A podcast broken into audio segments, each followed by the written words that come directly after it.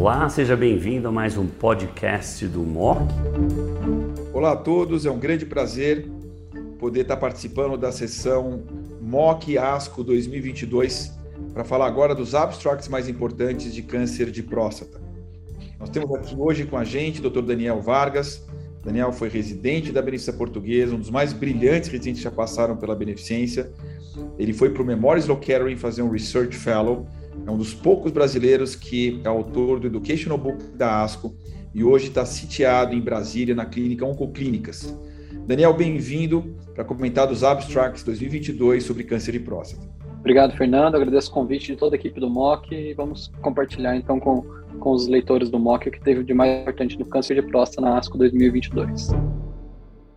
Daniel, parabéns, excelente apresentação. Você fez uma revisão hiper detalhada dos abstracts orais e alguns posters da ASCO e falou até do nosso estudo, do estudo LACOG 0415, que é um marco na história do país, um estudo multicêntrico brasileiro, que foi sessão da ASCO oral há dois anos atrás, o que para nós é um motivo de muito orgulho, para todos os investigadores e para o LACOG, mostrando que talvez ah, alguns pacientes sim vão se beneficiar de tratamentos menos intensos, tratamentos com ah, um inibidor de última geração do sinal de andrógeno, ah, como por exemplo a palutamida. Obviamente esse estudo ele não é um estudo pre-exchange, mas ele emite um sinal interessante que a gente vai ter que entender quem são os pacientes que podem ser desintensificados e quem são os pacientes que merecem uma pura intensificação.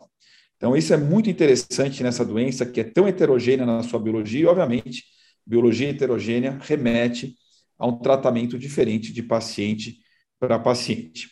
Ah, olhando os estudos aqui ah, de lutécio PSMA, essa droga deve ser submetida para aprovação provavelmente no final do ano, ah, provavelmente daqui um ano e meio de hoje a gente deve ter alguma novidade em termos de aprovação, tomara. Nós temos esses dois estudos que você começou, né? Que você comentou, o estudo terapia, que mostrou que lutécio versus cabase tem uma série de vantagens em termos de resposta, sobrevida livre de progressão, mas não global, e o estudo Vision, que você mostrou muito bem numa, em análise subgrupo, que pacientes que têm ausência de doença hepática e ausência de lesões ósseas, uh, tem hazard ratios aqui uh, uh, muito interessantes para sobrevida livre de progressão, 0,38, 0,49 respectivamente, e, e não uh, surpreendentemente, quem tem alta captação né, pelo SUV tem mais chance de um resultado melhor. Então, a minha pergunta para você, olhando agora para o lutécio, é quais são os pacientes, na verdade, que você pensaria em lutécio no sentido da sequência de tratamento? O paciente falhou ADT, geralmente a gente faz ADT com um novo hormônio de última geração com ou sem quimioterapia? Quando é que o lutécio, na sua opinião, ah, na medida que ele seria disponível, seria colocado na sua sequência de tratamento?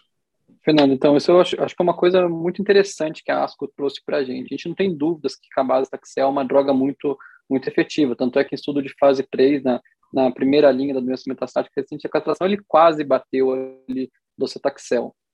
Então, a gente sabia que era uma droga bastante efetiva. É, com os resultados do TRP, eu acho que o, o tratamento com o teste PSMA acaba ficando em pacientes previamente expostos à quimioterapia ou que eventualmente não poderiam receber algum agente quimioterápico mesmo. Na minha, ao meu ver, é, Cabastaxel permanece como tratamento padrão após progressão agente antihormonal e a um, quimioterapia com taxano, e o teste PSMA entra na, na, na linha subsequente mesmo. O mais importante para a gente vai acabar sendo selecionar os melhores pacientes. A meu ver, os critérios de seleção do, do estudo terapia são bastante interessantes. A gente utilizar o PET-FDG como um, um, exame de imagem também de rastreamento para selecionar os pacientes para esse tratamento e, novamente, utilizar o biomarcador. O estudo terapia já foi analisado em relação a isso para a gente também na ASCO-GU desse ano e confirmou também que a alta expressão de PSMA no, no PET de screening é associada a maior benefício com o tratamento e, eventualmente, sejam esses pacientes os que a gente deve preferir utilizar o radiofármaco. Pacientes com, previamente tratados com químico, com agente hormonal e com alta expressão de PSMA.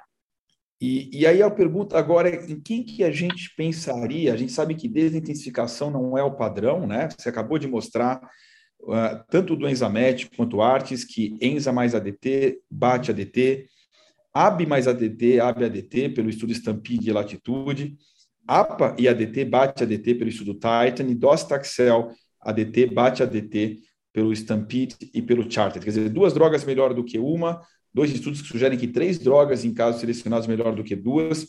Mas o que, que a gente pensaria, eventualmente, obviamente não é standard of care, mas em grupos selecionados, de não fazer tratamento com ADT? Acho que esse, esse tratamento vai ficar bastante restrito. Os dados do, do LACOG 0415 são bastante interessantes. A gente viu que o tratamento só com a palutamida foi associado uma taxa de resposta de PSA indetectável em torno de 60%, exclusivamente com, com bloqueio androgênico periférico, né?